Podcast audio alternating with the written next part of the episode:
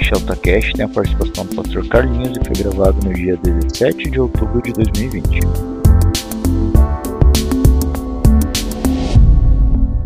Amém. Nós estamos no nosso segundo sábado da nossa série Cartas de Pedro.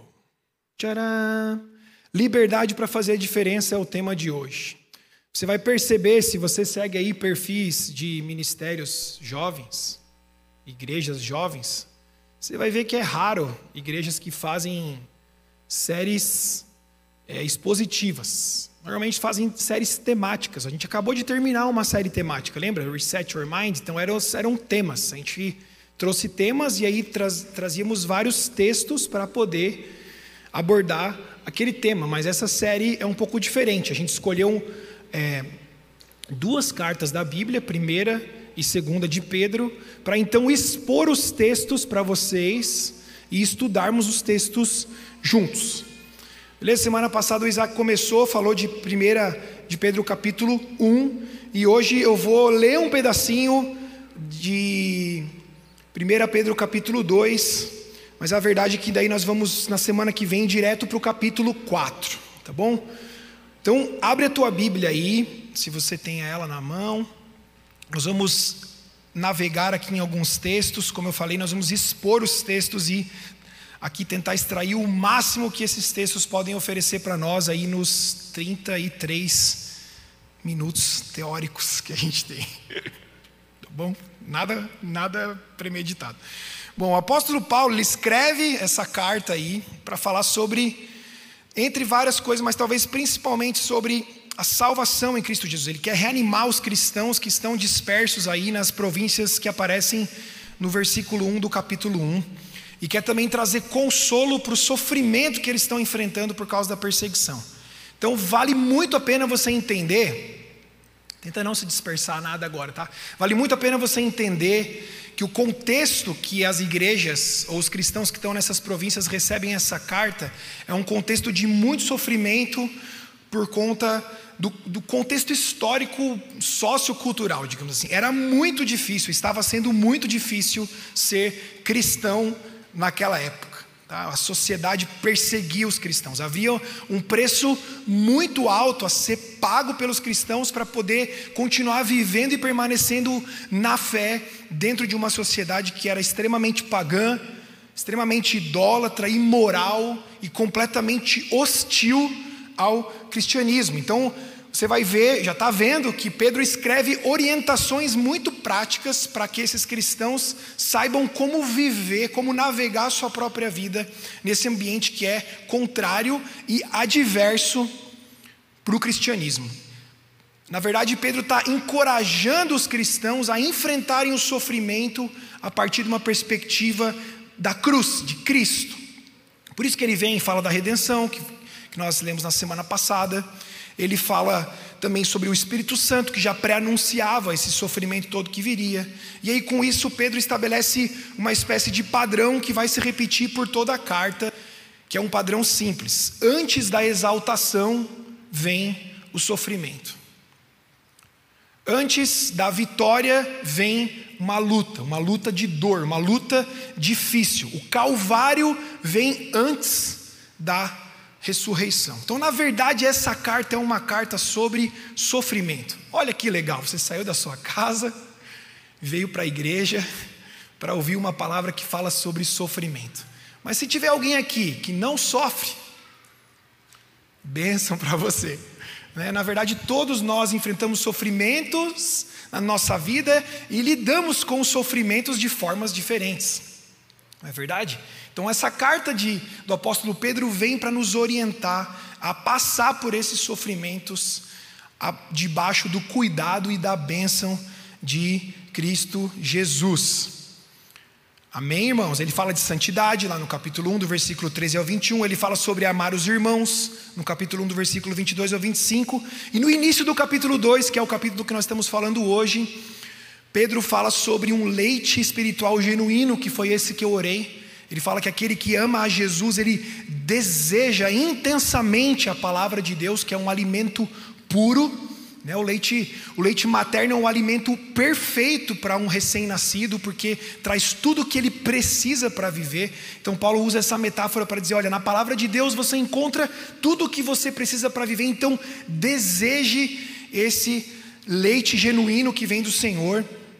E ele fala também sobre como viver em comunidade, no capítulo 2, versículo 4 a 10. Ele fala que nós somos como pedras vivas, como uma casa, um templo ou uma casa que tem vida, que respira. Sendo uma igreja que não é uma igreja, um monumento que fica parado, mas que vive e respira a vida de Deus. Todos nós somos como essas pedras vivas, mas que Jesus é a pedra angular, ou seja, a pedra fundamental. É a pedra que estabelece o alicerce, estabelece o tamanho da casa. Jesus é essa pedra fundamental, a pedra angular. E aí, nesse contexto, Pedro escreve os dois versículos que talvez sejam os mais famosos aí dessa carta. Você provavelmente já viu isso numa camiseta ou num tema de retiro, né? que é o versículo 9 e 10 de 1 de Pedro capítulo 2, que diz: Vocês, porém, são geração eleita, sacerdócio real, nação santa, povo exclusivo de Deus para anunciar as grandezas daquele que os chamou das trevas para a sua maravilhosa luz. Antes vocês nem sequer eram povo, mas agora são povo de Deus. Não haviam recebido misericórdia, mas agora receberam. Olha, esses dois versículos têm muita coisa aqui, mas o mais importante para hoje à noite, para essa mensagem de hoje à noite que esse versículo traz, é o estabelecimento de uma nova identidade. Na verdade, é o estabelecimento de uma nova nacionalidade, ou seja, uma origem. O apóstolo Pedro escreve sobre uma origem. Olha, vocês são agora uma geração eleita, uma nação santa. Ele nos estabelece como uma nação. Então ele nos dá uma nacionalidade, uma cidadania celestial. Já ouviu esse termo? É bem crente, né? Sou cidadão do céu. Muito bonito isso, mas é isso mesmo, é essa identidade, uma cidadania do céu. Então, a partir do momento que eu creio em Cristo Jesus e eu recebo misericórdia, como diz esse versículo, antes eu não tinha misericórdia, antes eu não era ninguém, eu não era nem povo.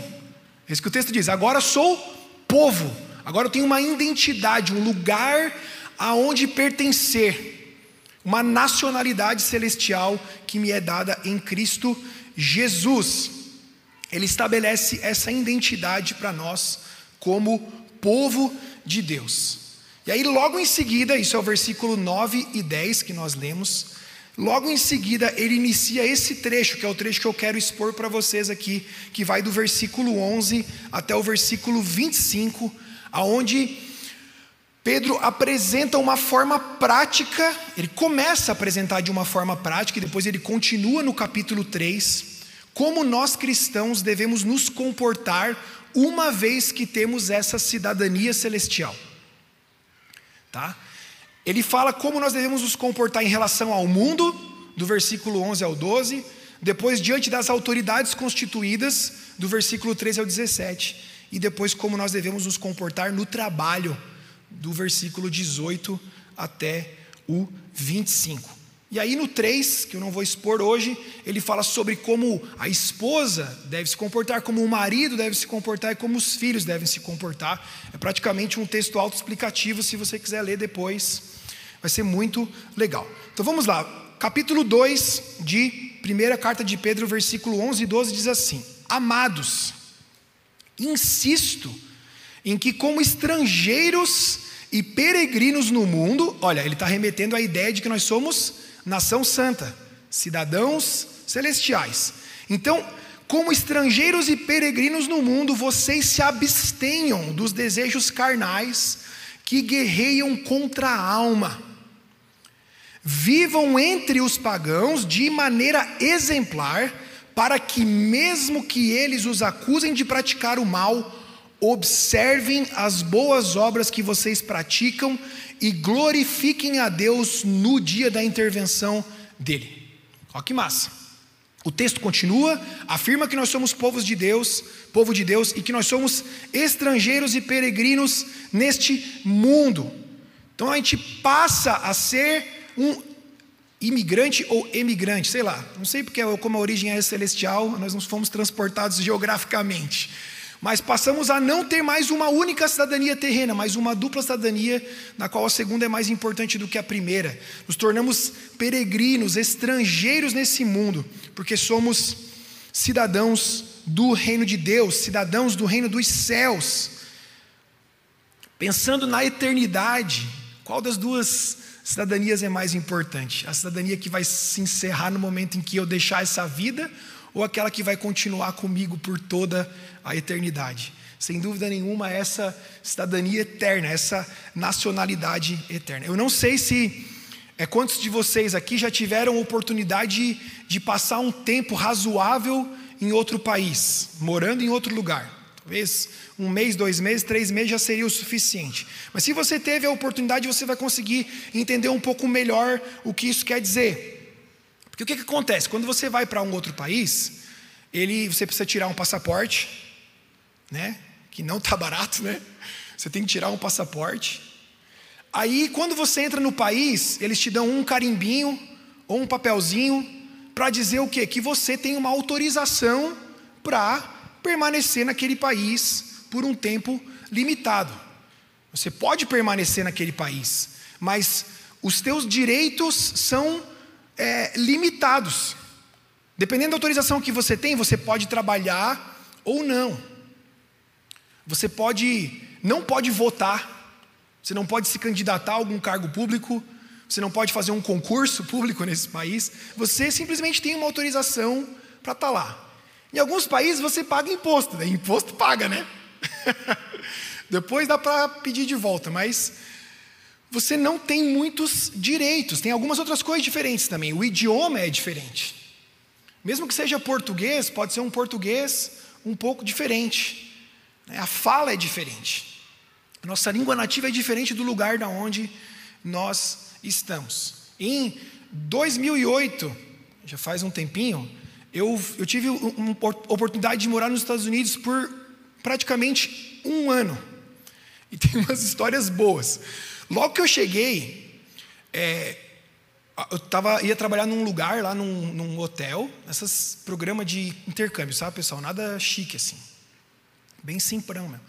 É, fui para o meu emprego, me apresentei, estava na minha casinha, tudo novidade, mas aí passou um mês, dois, eu não tinha conseguido ir na igreja ainda. Porque lá, pelo menos aonde eu estava morando, não tinham igrejas como a nossa, que tinha tem culto todo dia, de manhã, de tarde, de noite, né? Lá tem dois cultos na semana, é muito até. E eu trabalhava domingo, porque eu trabalhava num restaurante, e eu não estava conseguindo ir na igreja, cara. E aí eu comecei a sentir muita falta de ir na igreja. Aí depois que eu consegui trocar uma ideia com o meu gerente lá, ele me deu um domingo de manhã de folga. E eu fui numa igreja perto da minha casa, uma que eu passava todo dia na frente, estava sempre fechada. Falei, finalmente eu vou nessa igreja. Aí eu criei uma uma fantasia na minha cabeça. Eu pensei assim, cara, eu vou na igreja, vai ser muito legal, eu vou fazer amigos cristãos, e aí vou ter, vou conhecer o pessoal do bairro, eles vão me acolher, e vai ser demais, eu vou conseguir servir nessa igreja. Eu lembro que eu entrei, tipo, sei lá, o pessoal achou que era, sei lá, alguém esquisito, talvez um pedinte, alguma coisa assim, ou alguém que, sei lá. Ninguém veio falar comigo. Aí eu fui, sentei no lugarzinho, o louvor começou, comecei a chorar. Mas chorar assim de solidão, assim mesmo, sabe? chorei, chorei, chorei o culto inteiro. É, nem lembro o que foi pregado de verdade, mas lembro que eu chorei a pregação inteira também. O pastor devia ter ficado motivado. Nossa, a palavra está pegando aquele cara ali, mas não tinha nada a ver. Chorei, chorei um monte. Aí no final do culto, sabe quando o culto termina que você fica dando aquela esperadinha assim para ver se alguém vem conversar com você assim? Vocês fazem isso? Já fizeram isso ou não? Você dá uma esperadinha assim para ver, ah, vamos ver se alguém vai vir conversar comigo. Deu aquela esperadinha. Aí uma moça veio conversar comigo. Dela, oi, tudo bem? Como que é o teu nome? Eu falei, ah, meu nome é Carlos. Aí ela assim, tá tudo bem com você? Aí eu, não, não tá. Eu estou me sentindo muito sozinho, eu acabei de me mudar para cá e eu não. Aí ela assim, você quer aceitar Jesus? Aí eu falei, não, mas eu já sou cristão. Ela, então eu vou orar por você. Aí orou e fez a oração de quando você aceita Jesus, sabe? Escreve o nome dele no livro da vida, nananana. Daí na hora que eu fui é, falar alguma coisa para ela, ela pegou a minha Bíblia, eu acho que isso é costume lá, isso é costume lá. Ela pegou a minha Bíblia e escreveu na última página assim: aceitou Jesus como Senhor e Salvador, tal dia, com a irmã Fulana, me deu a minha Bíblia de volta, falou Deus abençoe, e foi para casa.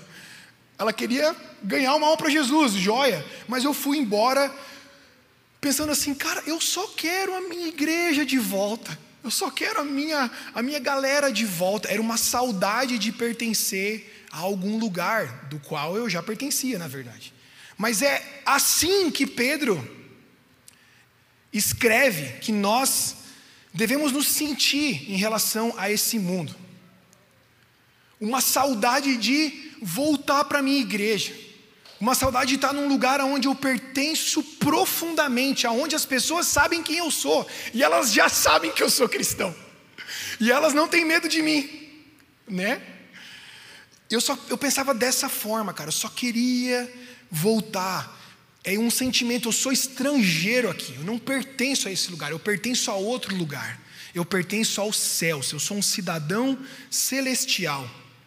Tem uma música que, do Leonardo Gonçalves, que vocês provavelmente conhecem, que é sublime, não vou, não vou me arriscar a cantar ainda mais a capela, mas que é, não, não, não, sem chance, sem chance.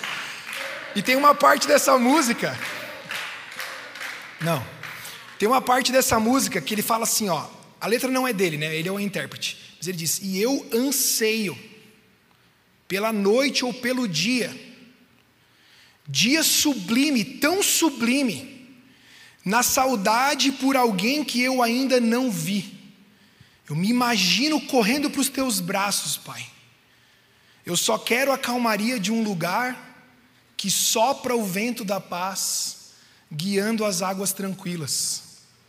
Eu sou estrangeiro e vou seguindo para o eterno lar, enquanto eu espero o momento que eu vou te encontrar. Quando? Não sei, um dia eu sei, estarei no meu lugar, no meu lugar tão sublime. Aí entra o coro. Jerusalém, sabe? Jerusalém, Jerusalém. Aí dá aquele agudão, né? Vou ouvir essa música depois. Pedro reafirma essa cidadania celestial e ele nos exorta dessa forma a nos abstermos das paixões carnais. Ele fala: olha, vocês estão vivendo entre os pagãos, tá? Pagão é alguém que não confessa a sua fé, que não é fiel a Deus. Esse é o termo usado aqui. Ele fala: mesmo vivendo entre os pagãos, se abstenham das paixões carnais. Carne é usado para descrever a nossa natureza pecaminosa. O pecado ele faz com que a gente coloque essas paixões no centro da nossa vida. Existem necessidades naturais: comer, beber, dormir, descansar, o lazer, a relação sexual, tudo isso é necessidade. Mas quando nós colocamos essas necessidades de forma distorcida, como o foco principal da minha existência, então eu começo a servir a minha própria carne, eu me apaixono por essas coisas, porque me apaixono pela satisfação do meu próprio eu. Então ele fala: olha, se abstenham dessas paixões, se abstenham dessas coisas que são fruto do pecado, o pecado, pecado corrompeu tudo isso, tudo isso que o Senhor criou, e busquem estar vivendo de forma agradável ao Senhor. E Pedro ainda fala que essa que esses desejos carnais eles guerreiam contra a nossa alma. E isso constrói uma ideia de que esses desejos carnais querem ser, eles querem vencer. Então existe uma guerra, é uma batalha. Existe uma batalha espiritual contra demônios e potestades que são enviados do, das trevas, mas existe também uma batalha interna, na mente, no corpo, em não viver para satisfazer essas paixões carnais. E aí Pedro aqui nos exorta a levar essa guerra, e ele usa um termo de batalha mesmo. Ele fala para nós lutarmos essa guerra contra esses desejos da alma. Esses desejos carnais querem tomar o espaço que é de Deus. Eles querem nos fazer viver simplesmente para isso, mas a satisfação e a busca insaciável de satisfazer esses desejos e alimentar o pecado, elas nos afastam dos caminhos de Deus. E isso afeta, afeta o nosso entendimento das coisas espirituais. Porque a minha, vamos dizer assim, a minha carne está muito bem alimentada. Então eu, ela afeta a forma como eu olho para as coisas espirituais, de forma muito drástica. E é por isso que a palavra aqui nos lembra que nós não somos mais pertencentes a essa natureza, porque fomos alcançados pela misericórdia de Deus. E agora temos uma nova identidade, somos uma nova criação. Nova criação em Cristo Jesus. Amém? Você pode dizer para você mesmo: Eu sou nova criação Aí o versículo 12, que eu já li, quero ler só de novo, diz: Vivam entre os pagãos de maneira exemplar, para que, mesmo que eles, que eles os acusem de praticar o mal, observem as boas obras que vocês praticam e glorifiquem a Deus no dia da intervenção dele. Aqui é ainda mais um ponto dentro desse primeiro, desse primeiro tópico. Pedro lembra os cristãos e nos lembra que nós somos não só pertencentes a essa nova dessa nação santa, mas somos também representantes dessa nação de origem celestial, eterna. Da mesma forma que um estrangeiro leva a sua cultura para o país onde ele vai, nós devemos também levar a cultura do céu. Outro termo bem crente, né? Tem até um ministério chama cultura do céu, é isso, né? Nós devemos também levar essa cultura, essa forma de viver aonde nós formos. E ele usa esse termo de maneira exemplar, representando nossa nação celestial de maneira exemplar. E isso, no âmbito é, geográfico aí, sociológico, é algo involuntário. Né? Nós estamos representando o nosso país onde quer que a gente vá, mesmo que a gente não queira. E existem alguns comportamentos que identificam certos países. Tem, não tem coisa que você vê que você fala assim, nossa, isso aí é típico do brasileiro. Coisa ruim, às vezes. Ah, isso daí é típico do americano. Ah, isso daí é típico do europeu. Ah, isso aí é típico do latino-americano. Enfim, isso mostra cultura, que é um conjunto de convicções ali que regem a vida do cidadão. Sabe, infelizmente, às vezes, a cultura que a gente leva não é muito boa. Sabe, nesse lugarzinho que eu morei, lá no Mississippi, eles tiveram que tirar. Sabe no McDonald's que tem o, é, a, o pre, preços baixos? É, o, o, baixos preços aqui no Brasil, né? Lá chama dólar menu, que são itens que custam um dólar. Batatinha, um dólar, copinho de refri, um dólar, e um double cheeseburger, um dólar. Então, com três dólares, você faz uma refeiçãozinha, né? Com um refri refil ainda, beleza? Sabe o que, que os brasileiros faziam? Eles iam em cinco,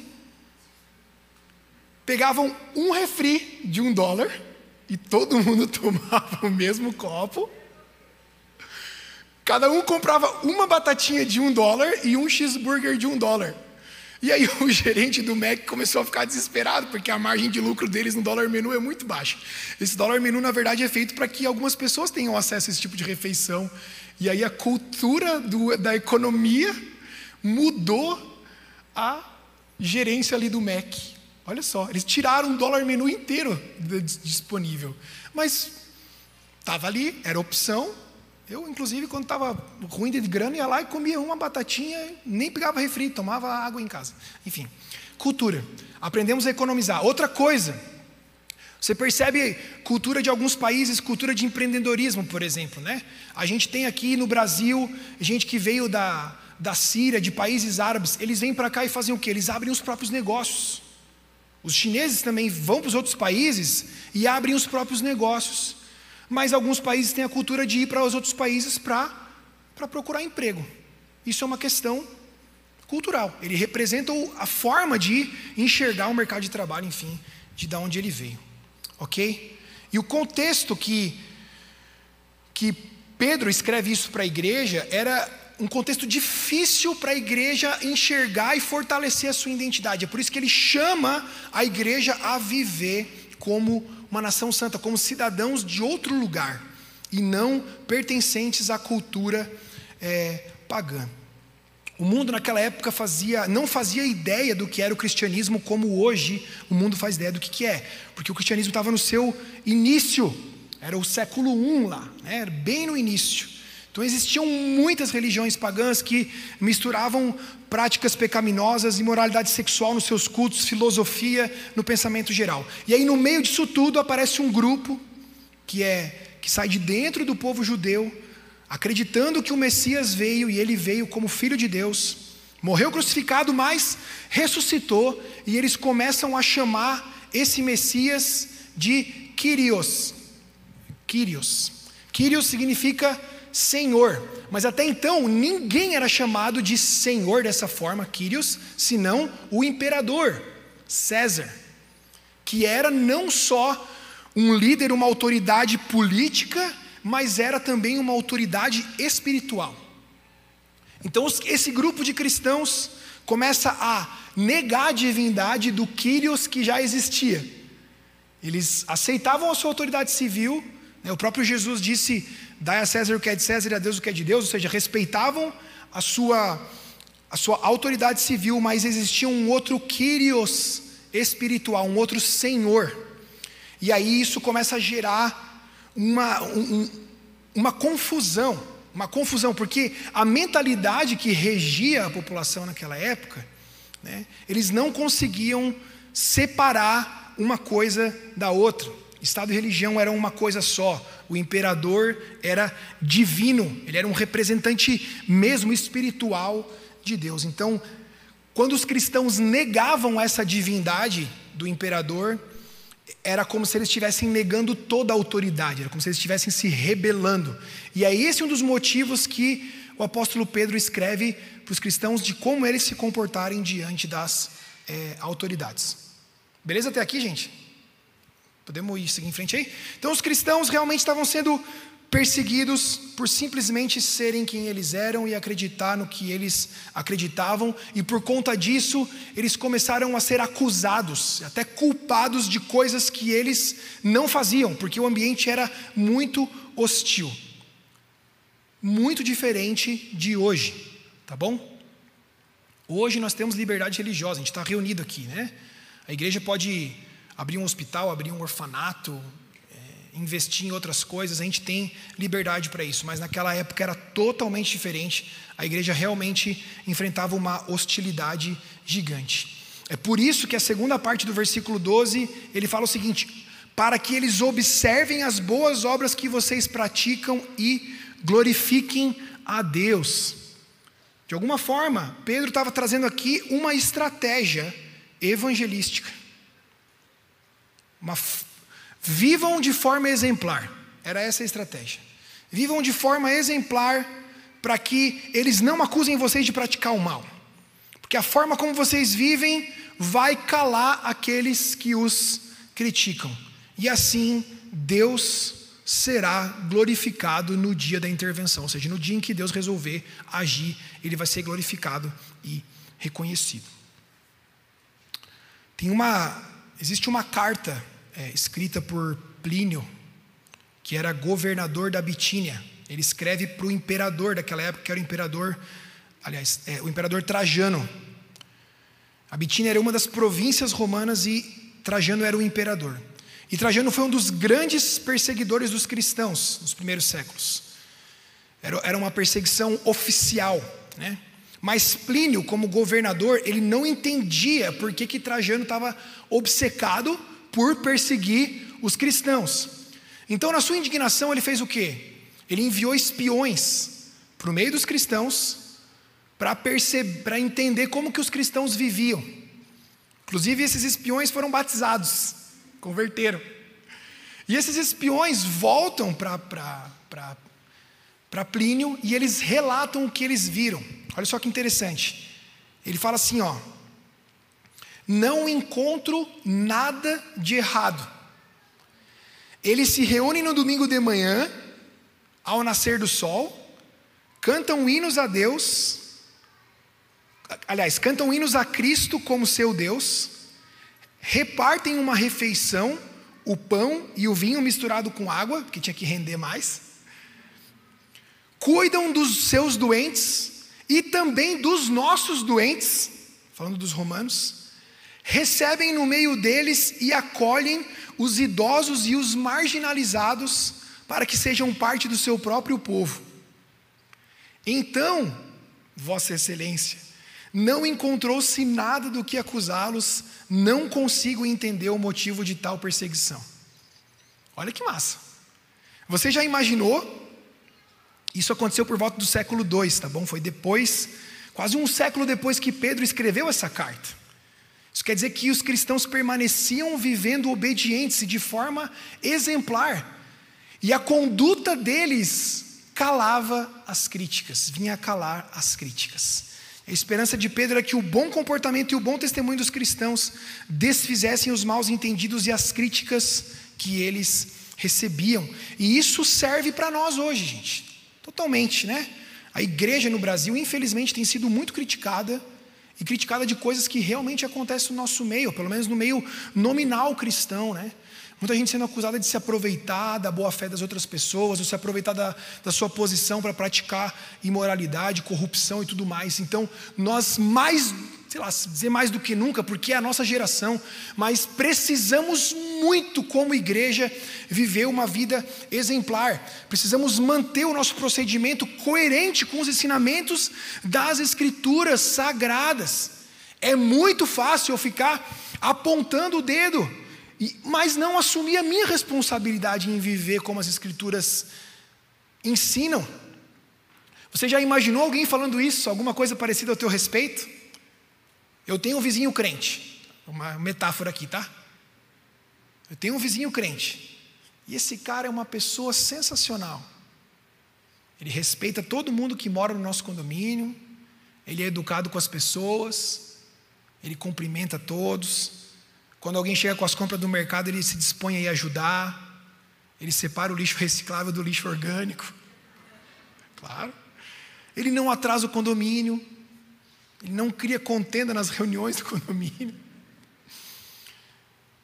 Ele não fala mal dos outros vizinhos. Ele é educado com o porteiro, com o pessoal da limpeza.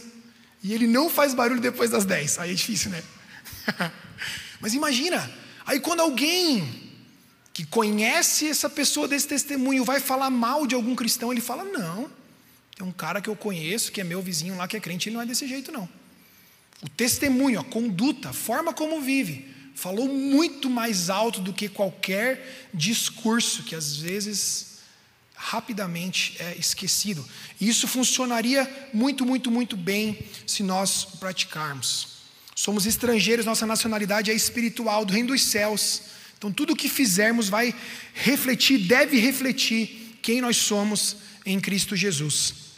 Amém? O texto segue, vou dar um gás aqui. O texto segue, versículo 13 ao 17, diz assim: Por causa do Senhor, sujeitem-se a toda autoridade constituída entre os homens, seja o rei como autoridade suprema, seja os governantes como por ele enviados para punir os que praticam o mal e honrar os que praticam o bem. Pois é da vontade de Deus que, praticando o bem, vocês silenciem a ignorância dos insensatos. Vivam como pessoas livres, mas não usem a liberdade como desculpa para fazer o mal. Vivam como servos de Deus. Tratem a todos com o devido respeito. Amem os irmãos. Temam a Deus e honrem o rei. Amém? Parece que é a mesma coisa, só que aplicada num outro contexto. Na verdade é. Mas olha só, quando Pedro escreveu essa carta para a igreja, para os crentes, era um período que Nero era o imperador de Roma. Quem já ouviu falar de Nero aí, pelo menos uma vez? Tinha até um programa de computador que gravava CD que chamava Nero, Nero Express, lembra disso? Que era um foguinho. Sabe por que o foguinho? Porque o Nero era doido. E ele tinha um plano. Ele era um cara hostil, maluco, narcisista. E ele tinha um plano. Ele queria de destruir Roma para construir a sua própria cidade do zero, Nerópolis, cidade de Nero. Só que o nível de, de, de loucura dele era tão grande que alguém descobriu o plano dele. Então ele toca fogo na cidade mesmo assim e coloca culpa nos cristãos. Ele começa a acusar os cristãos de serem os incendiários de Roma. E isso desencadeou uma perseguição muito severa. Muito. É nessa época que os cristãos começam a ser levados para o anfiteatro de Flávio ou para o Coliseu para serem comidos ao vivo pelos leões. Eles empalavam os cristãos, banhavam eles em óleo e acendiam eles como tochas humanas para iluminar a cidade. Eles não eram culpados de absolutamente nada. Simplesmente sofreram perseguição e sofreram atrocidades. E quando Pedro envia essa carta, olha, olha que difícil. Essa perseguição severa de Nero ainda não tinha acontecido, mas esse imperador era quem estava no poder, e ele escreve para a igreja: sujeitem-se a toda autoridade constituída entre os homens. Seja o rei como autoridade suprema, que era o imperador, e todo o sistema de governo que existia, que tinham lá os cônsuls, procônsuls, é, os pretores, os governadores. Então, todas essas autoridades tinham ao seu dispor forças armadas para manter a paz. Você já estudou isso na aula de história. Pax Romana. Sabe o que era Pax Romana? Alguém desobedeceu, desce o chinelo no cara. Né? Para quê? Para manter a ordem. E é claro que isso é revoltante, porque a gente não quer ver ninguém ser punido injustamente. Mas o que, que Pedro está dizendo aqui? Olha que isso é bem delicado. Por favor, preste atenção para você não entender isso errado. Deus institui autoridades. Ele dá autoridades para governar para o homem lá no jardim. E o homem desenvolveu ao longo, ou desenvolveu ao longo da história, desenvolve ao longo da história, formas de governar. Temos império, parlamentarismo, a república, regimes socialistas, regimes capitalistas, por aí vai. A única coisa que não cabe aqui dentro é a ausência do governo. É uma anarquia que se fala. Anarquia é ausência de governo. Mas Pedro está dizendo assim para a igreja: olha, essas autoridades elas são constituídas. A questão aqui não é se ela está exercendo essa autoridade de forma boa ou ruim. A questão aqui é que essas autoridades foram constituídas entre os homens. E ele ainda fala da forma como essas autoridades deveriam estar exercendo o seu papel. Quando ele diz por ele enviados para punir os que praticam o mal e honrar os que praticam o bem. E essas duas coisas, na verdade, estabelecem um padrão de um país civilizado, não é assim? Um país civilizado é aquele que consegue, de forma mais excelente possível, punir os maus e honrar os bons e exaltar os bons. Mas Pedro escreve o seguinte: sujeitem-se. Tá? É claro que, aí um parênteses, continua prestando muita atenção, por favor. É possível dizer, olhando para todo o contexto, que essa sujeição, ela não se trata de uma sujeição incondicional. Porque um pouquinho mais para frente, o mesmo Pedro diz somos livres de todos para sermos escravos de Deus. Ou seja, a nossa principal e primeira, a prioridade da nossa lealdade e da nossa obediência é a Jesus Cristo. E eu não tenho como colocar a autoridade de Jesus Cristo dentro de um sistema de governo. Faz sentido isso para vocês? Não tenho como fazer isso. Então a minha lealdade principal é a Jesus. Mas nós, como cristãos, devemos nos sujeitar às autoridades humanas. E o que elas legislam. ok? Uma vez que isso não fere de forma capital um mandamento que o Senhor nos deu. Olha isso. Enquanto o Estado não me, me obrigar a desobedecer a palavra de Deus, então eu preciso e devo viver de forma sujeita ao mesmo, de forma leal, de forma honesta, mantendo a integridade e sendo exemplar. Um exemplo simples. Ainda que humanamente, pessoalmente, eu discorde do valor dos impostos, por exemplo. E eu acho que todo mundo aqui, né? Acho que é um pouquinho exagerado no nosso país. O ranking aí de impostos diz isso.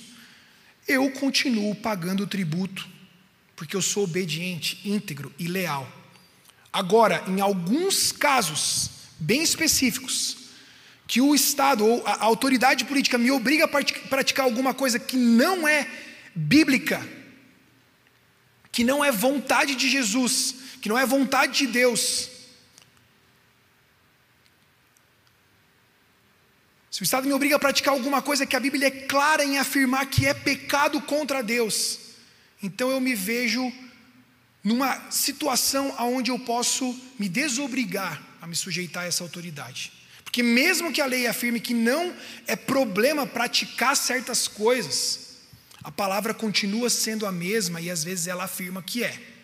Mas olha aqui, o texto vai continuar e talvez eu não consiga explicar outra parte, mas ele diz: não use dessa liberdade para dar espaço para o pecado, ok? Não seja leviano, não seja insensato em usar essa desculpa para então pecar.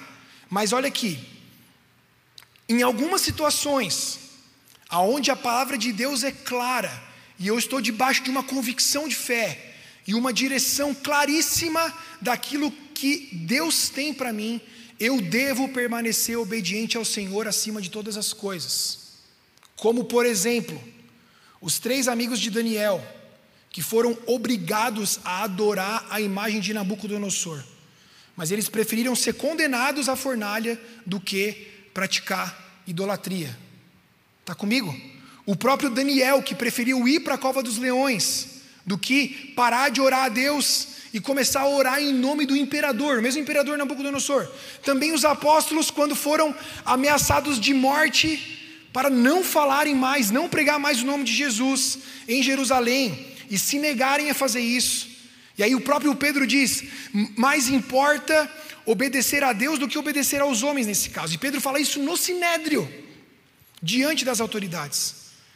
Também um outro caso, quando as parteiras né, recebem ordens para matar todos os bebês no Egito, mas elas ouvem a palavra de Deus e, orientadas pelo Espírito Santo, elas escondem esses bebês. São casos muito específicos e extremamente orientados pela palavra de Deus, com responsabilidade e muito sofrimento envolvido. Você percebe que não é uma forma pessoal de simplesmente se revoltar contra o que aparece na minha frente, com a desculpa de que isso desagrada a Deus. Estão comigo? Estão seguindo aí o fio? Que bom. Isso é uma parte muito importante, na verdade, a sujeição às autoridades é uma parte muito, muito importante do nosso testemunho como, como cristãos. Nós devemos verdadeiramente sermos bons cidadãos, e eu lamento profundamente a conotação que vem sendo dada para esse termo, né? um bom cidadão, um cidadão de bem, virou piada, infelizmente. Porque as pessoas associaram a uma imagem daquele que defende o seu próprio interesse. Mas aqui nós não estamos em nenhum momento falando do nosso próprio interesse. Nós estamos falando daquilo que é interesse de Jesus Cristo, que é o meu Senhor, que é o meu Kyrios, aquele que o qual eu devo lealdade, até a morte. Amém, gente? Isso significa, em última instância, que não importa, né? No final das contas, não importa como o governo funciona, se ele está bem organizado ou não, se ele pune os homens maus e honra os homens bons. A verdade é que é, não importa a condição onde eu estou, eu preciso entender que essas autoridades são instituídas e eu devo me sujeitar a isso. A nossa dificuldade hoje é porque os governantes não têm cumprido seu papel como deveriam. Eu não estou aqui para falar nada contrário a isso. Infelizmente, eles não têm punido de forma correta os maus e honrando aqueles que realmente praticam o bem. E aí o texto continua, versículo 15: praticando o bem, pois é da vontade de Deus que, praticando o bem, vocês silenciem a ignorância dos insensatos. E é uma repetição de algo que Pedro já havia dito antes: silenciem os ignorantes com a prática do bem. Como? Ele fala como. No versículo 16: Vivam como pessoas livres, mas não usem essa liberdade como desculpa para fazer o mal. Vivam como? Como quem? Servos de Deus. Nós somos livres, vocês são livres, mas não usem essa liberdade como pretexto para ser desobediente e pregar insubordinação. Nada mais do que isso que Pedro está dizendo aqui para nós não usando a liberdade para praticar o mal. Sabe, existe um contexto histórico bem grande aqui. Os gnósticos usavam a salvação em Cristo para praticar a imoralidade, dizendo que eles não seriam, é, não sofreriam consequências em relação a isso. Os judeus diziam que deveriam seguir a lei de Deus e ignorar a lei dos homens. É por isso que existiam tantas revoltas de dentro do povo judeu para contra os governantes. No livro de Judas, versículo 3, ele diz que existe um grupo de cristãos que transformam em libertinagem a graça de Deus. Na carta aos Gálatas, Paulo escreve: Cuidado para que vocês não usem a liberdade para a prática do pecado. E nas sete cartas do Apocalipse, Jesus menciona seguidores de Jezabel, seguidores de Balaão e nicolaítas que estavam dentro da igreja. Infelizmente, eu não tenho tempo para explicar cada um desses. Mas esses grupos usavam é, é, da ideia da graça para poderem participar de cultos pagãos, onde imoralidade sexual era praticada dentro dos, dos templos. Eles estavam dentro da igreja, eles estavam dentro do, da comunidade cristã. E nos dias de hoje, você não precisa ir muito longe para perceber que tem muita gente que defende, que defende práticas semelhantes a essa. Né? Tá aí os hyper grace aí para falar, né? que dizem que aonde usam de forma totalmente descontextualizada, distorcida, o versículo que diz que aonde abundou o pecado, superabundou a graça, e que há uma segurança eterna que não importa de como eu vivo a minha vida, isso não vai trazer consequências para o meu relacionamento com Deus, e isso é um absurdo. E diante disso, a palavra de Deus diz aqui através do apóstolo Pedro que nós somos livres para servir a Deus, somos livres da escravidão do pecado, para então sermos escravos de Deus. Olha só, vou terminar com isso. Somos livres da escravidão do pecado para nos tornarmos escravos de Deus. Não existe neutralidade. Não existe neutralidade, porque quem garante a minha liberdade em relação ao pecado é Jesus. Então, como que eu vou ser liberto do pecado e não viver para Jesus?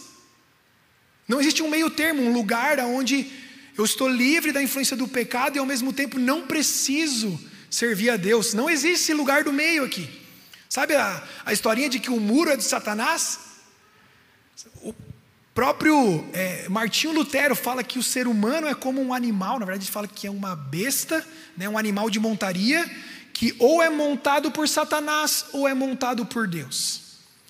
Então nós somos livres em Jesus para dizer não para o pecado mas nos tornamos servos de Cristo. Versículo 17: Tratem a todos com o devido respeito, amem os irmãos, temam a Deus e honrem o Rei. Amém? A gente tinha mais um pedacinho aqui, mas eu vou resumir ele bem rápido, tá? Pedro ainda escreve como o cristão deve se comportar em relação ao trabalho. Queria ler com vocês aqui, só do versículo 18 ao 25. Ele diz assim: Escravos, sujeitem-se aos seus senhores com todo respeito, não apenas aos bons e amáveis, mas também aos maus, porque é louvável que, por motivo de sua consciência para com Deus, alguém suporte aflições, sofrendo injustamente. Pois que vantagem há em suportar açoites, recebidos por terem cometido o mal? Mas se vocês suportam o sofrimento por terem feito bem, isso é louvável diante de Deus. Para isso vocês foram chamados, pois também Cristo sofreu no lugar de vocês, deixando-lhes exemplo para que sigam os seus passos. Ele não cometeu pecado algum e nenhum engano foi encontrado em sua boca. Quando insultado, não revidava, quando sofria, não fazia ameaças, mas entregava-se àquele que julga com justiça. Ele mesmo levou em seu corpo os nossos pecados sobre o madeiro, a fim de que morrêssemos para os pecados e vivêssemos para a justiça, por suas feridas vocês foram curados. Pois vocês eram como ovelhas desgarradas, mas agora se converteram ao pastor e bispo de suas almas. Duas coisas bem importantes desse trecho. Quando ele fala escravo, não é um contexto de escravidão colonial, como a gente viu aqui, onde pessoas eram forçadas, roubadas, retiradas do seu país de origem, para então servir de forma exploratória nas colônias, mas é como um empregado que dependia do sustento do seu patrão para viver. Muitos, na verdade, se vendiam como escravos para poder pagar suas próprias dívidas, mas era como um, um, um servo doméstico, tá bom?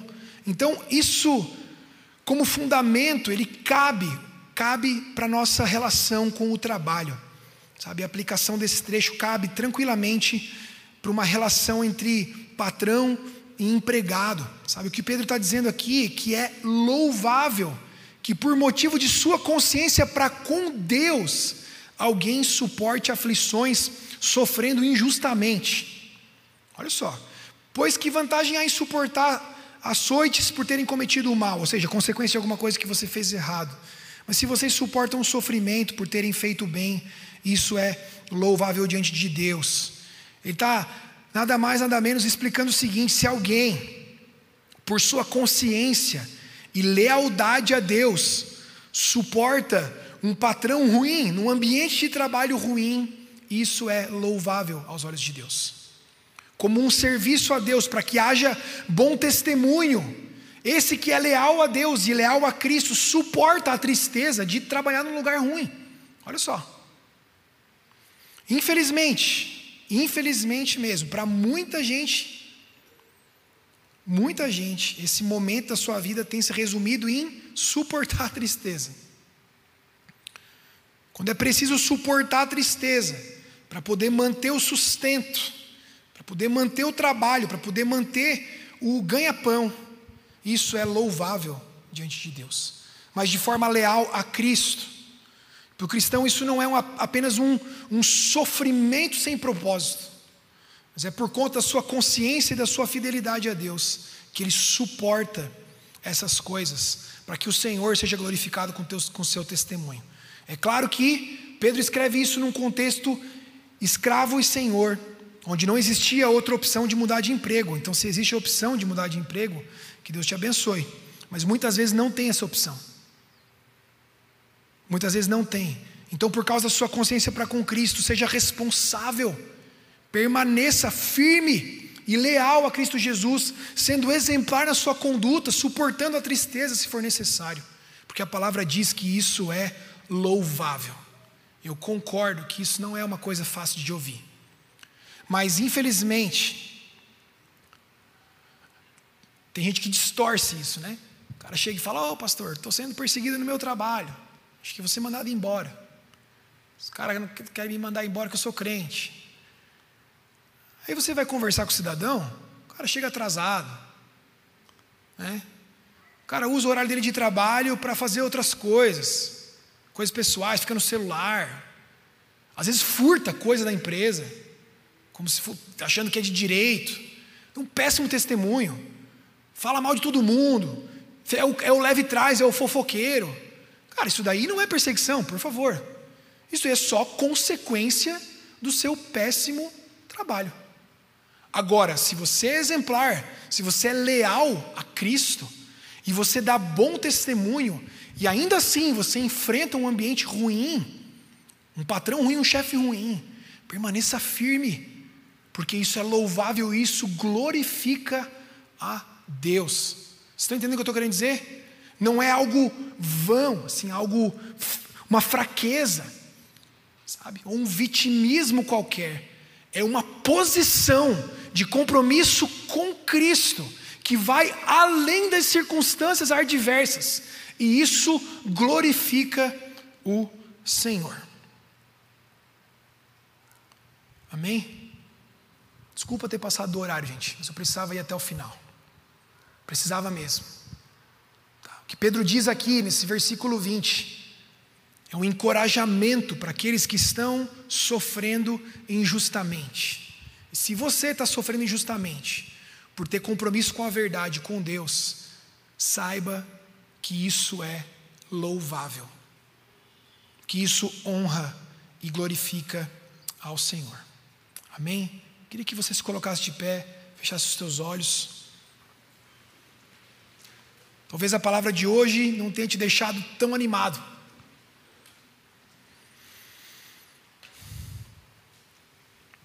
Mas a verdade é que esse texto, o finalzinho dele reflete isso mais uma vez. Ele diz assim, ó: Para isso vocês foram chamados, pois também Cristo sofreu no lugar de vocês, deixando-lhes exemplo para que sigam os seus passos. Abre parênteses, Pedro fala de Cristo, ele não cometeu pecado algum e, nem, e engano nenhum foi encontrado em sua boca. Quando insultado, não revidava, quando sofria, não fazia ameaças, mas entregava-se àquele que julga com justiça. Pouco tempo atrás eu falei com vocês sobre o perdão. Entrega a justiça na mão daquele que sabe fazer justiça, para que sigam os seus passos. Muitas vezes isso significa sofrer injustamente. Mas eu queria falar uma coisa para você aqui. Eu queria que você fechasse os teus olhos, prestasse bastante atenção, se você sentir a vontade para isso. O caráter de Cristo é um caráter como de um cordeiro Jesus ele suporta com paciência todo o sofrimento. Ele sofre por causa da injustiça.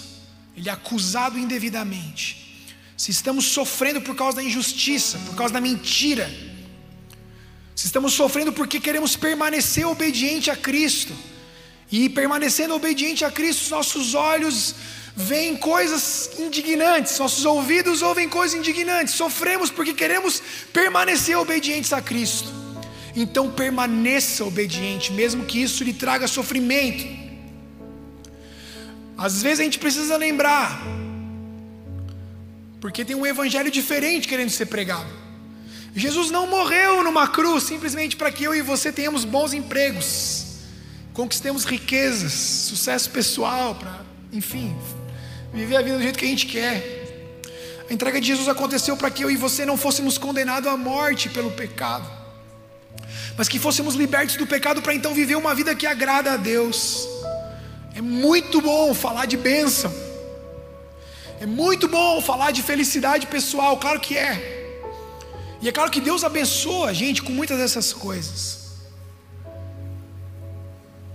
Mas nós falamos muito pouco sobre o sofrimento que está implícito em ser uma testemunha de Cristo, na negação de si mesmo, no sofrimento de realmente usar da liberdade que nós temos em Cristo Jesus para fazer diferença onde nós estamos.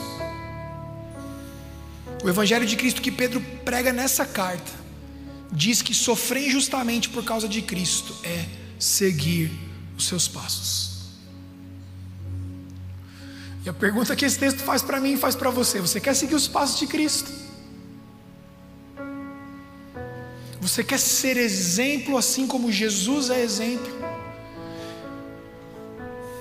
Então saiba que isso vai provavelmente lhe trazer sofrimento, tristeza até. Ô oh, pastor, já sou tão triste.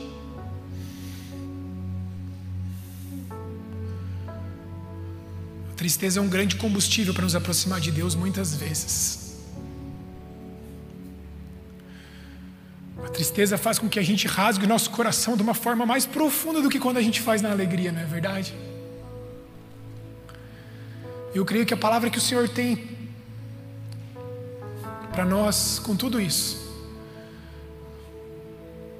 que o preço é alto, o custo é alto. Ninguém se alista para sofrer. Ninguém pede para apanhar.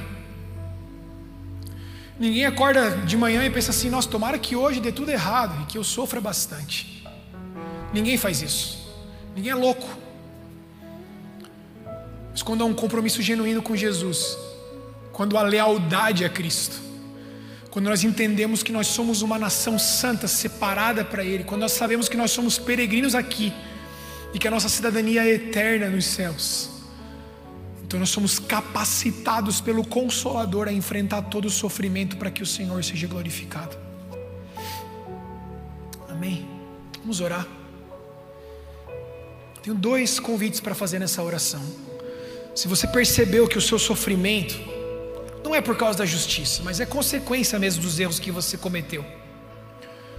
Se você percebe que o teu sofrimento a tristeza são consequência de pecado, eu tenho uma ótima notícia para você hoje.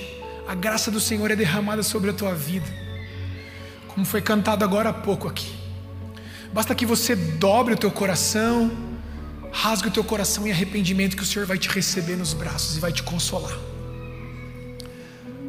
Ele diz: Vinde a mim os que estão cansados e sobrecarregados, e eu vos aliviarei, porque o meu jugo é suave e o meu fardo é leve. Agora, se você percebe que a tua tristeza é resultado da ausência ou da falta do amor de Deus, saiba que o Senhor te trouxe aqui essa noite. Você percebe que não existem coisas que estão te afastando do Senhor como consequências dos teus pecados, mas ainda assim você se sente pressionado, triste, angustiado.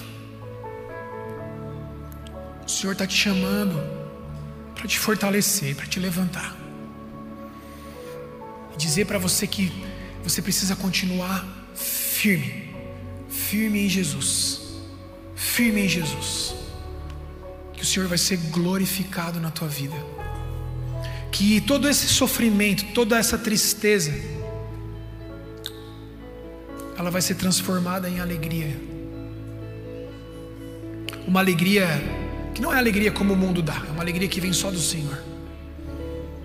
É nessa situação que a alegria do Senhor se torna a nossa força. Amém. Feche teus olhos. Se você quer entregar a tua vida para Jesus essa noite, pedir perdão pelos teus pecados, eu vou pedir que você coloque sua mão no teu coração.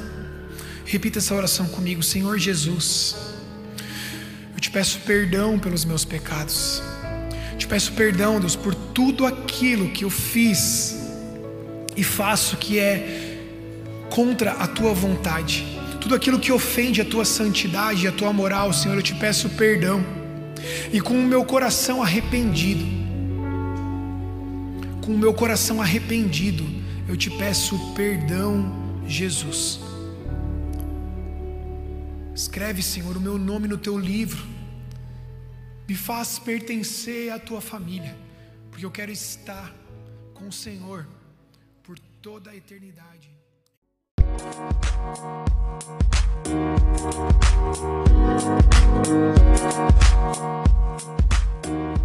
back.